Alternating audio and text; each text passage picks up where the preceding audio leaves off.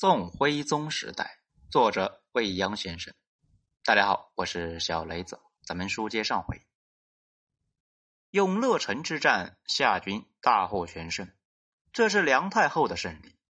公元一零八一年，宋军五路伐夏，梁太后大胜。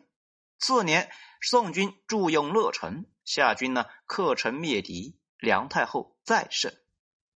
携两胜之威。梁氏呢，在西夏的权威也登上了巅峰。梁氏本欲乘胜追击，夺回被宋占领的全部土地，迫于形势，不得已休兵罢战。久立兵戈，连连征战。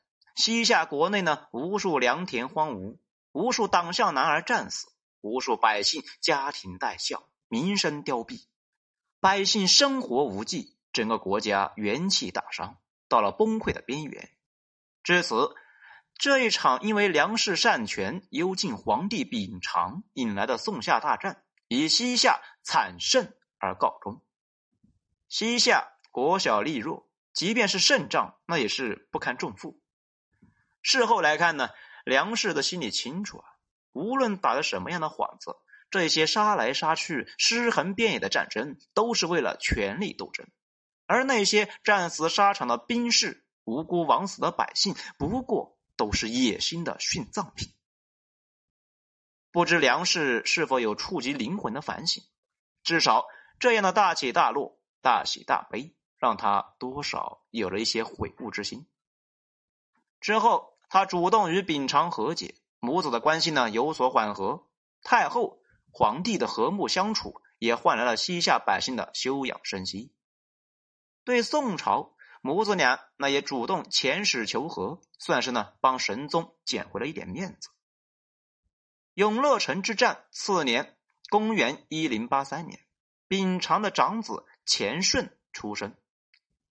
虚龄四十岁的梁太后抱上了孙子，这更是大大缓和了梁氏母子的关系，甚至呢直接改变了梁氏许多啊。此后的日子，他似乎是洗尽了手上的血。常年住在深宫里面，每日呢含饴弄孙，成了一位慈祥的祖母。除了重要的国家军事呢，秉常也几乎是恢复了皇帝的权力。两年后，来到公元一零八五年，这是宋夏两国的大年。二月，西夏国相梁以埋去世，梁太后呢任其长子梁以普继任国相。四月。宋神宗去世，宋哲宗继位。六月，西夏梁太后正式宣布撤帘归政，秉常再次亲政。十月，梁太后去世，享年四十一岁。自公元一零六七年到公元一零八五年，神宗前后呢在位十九年。自公元一零六八年到公元一零八五年，梁氏呢前后掌权十八年。宋神宗、梁太后一男一女，作为那个时代的政治强人，几乎同时登上宋夏政治舞台，一样手握乾坤，一样志存高远。这也注定了他们两个人的碰撞。双方你来我往，明争暗斗了十几年，几乎那成了老冤家。在抛下无数暴露荒野的尸骸，留下无数只支离破碎的家庭之后。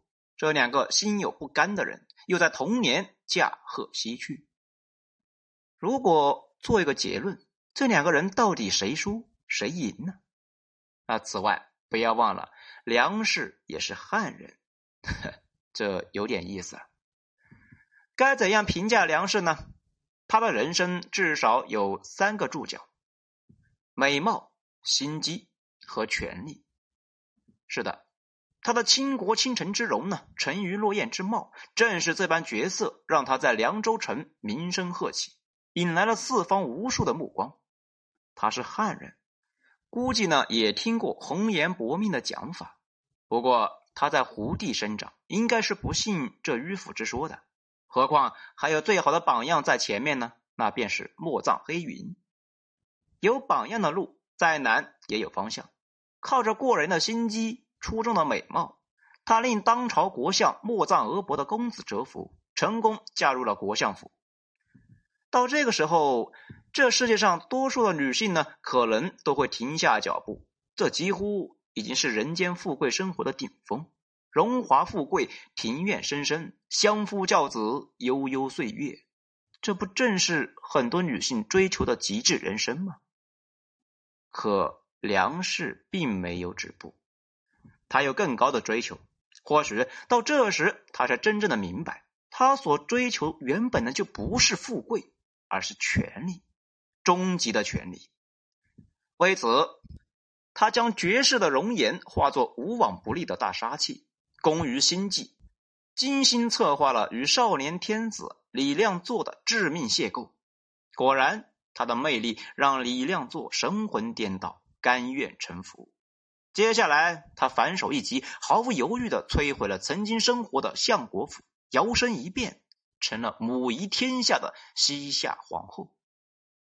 再生下皇子秉常，母以子贵，最终在亮作去世之后，以太后之尊登上权力的巅峰。这一系列眼花缭乱的神操作，任何环节单独挑出来，那其难度系数呢，都令人咋舌。很多人。终其一生，一件都办不成。不过数年，梁氏就从西北边地走进京城，从相国府走进皇宫，成为了西夏。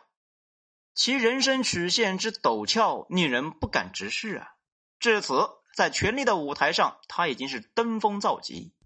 即便在与大宋的多次武力争雄中，他也毫不逊色，甚至呢占了上风。作为女性。作为皇太后，她既能够率军出征，亲冒矢石，又能够坐镇京城，运筹帷幄，如此这般，却非常人所能比拟啊！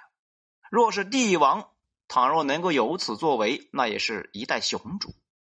作为政治女性呢，历史上能够与其匹敌，不过寥寥数人。无疑，作为政治人物，她所掌握的最高权力。取得的人生高度，已令无数人难以望其项背。无论男人还是女人，如此人生当心满意足，无憾矣。不过，作为女人，梁氏的一生又是怎样的光景呢？皇后、皇太后是梁氏的尊位，而作为女人，她是没有名字的。当然，她应该是有名字的。只是呢，史官们那或许不屑，或许呢是不敢，又或者后人故意抹去了。总之，他没有了名字，无论是芳名还是乳名，都没有在历史上留下来。所以，我们只能够称呼为梁太后或者梁氏。哼，想想也真的滑稽啊！这一位执掌西夏权柄多年的政治强人，最后却是一个无名氏。很多时候，历史的演变和政治强人的初衷呢，那是有着如此巨大的出入。强人虽然可以改变历史，但历史自有其天道。那些妄想摁着历史的脖子，希望呢其完全屈从于个人野心的所谓强人，终究会被证明不过是个笑话。具体到梁氏，作为女性，她首先是被自己的容貌绑架了。天生的国色天香，就是那与他与生俱来的枷锁。那些络绎不绝的登门求婚者所看重的，也不过是他的姿色。他看似有选择的权利，其实不然。来者非富即贵，他不选这个，那就得选那个。他最后选择莫藏俄伯的公子呢，也不过就是在富贵之间选择看似最甚的那一个而已。他的绝世美颜。也是他与亮作偷情的导火索，而这一条路呢，是一条不归路。无论他是主动还是被动，客观上他都是处于了万劫不复的边缘。只是老天垂青，他火中取栗得逞，侥幸逃脱而已。或许他原本呢，以为当上了皇后，那就可以与亮作双宿双飞，从此过上好日子。可惜呀。亮作生性好色淫乱，凶残暴虐，梁氏的日子呢并不好过。到后来，亮作呢对他已经没有多大兴趣，甚至已有厌弃之意。按照亮作的性情，如果再长寿几年，他废掉梁氏，再另立新后新太子，也并非没有可能。在这一方面，亮作父亲元昊的例子就在眼前。亮作死了，梁氏成为了寡居的太后。虽然她没有了被废的危险，但天阶夜色凉如水，从此就是后宫寡居的孤寂生涯。即便他后来有了男宠，但毕竟是名不正言不顺，也不敢呢过于张扬。更痛心的是，梁氏与儿子的关系呢始终是非常紧张。尽管秉常是他的独子，但他们母子之间却没有脉脉温情，有的呢只是尔虞我诈的权力斗争。原本他还有个女儿，但是为了拉拢吐蕃人，他忍痛将其嫁给了吐蕃首领。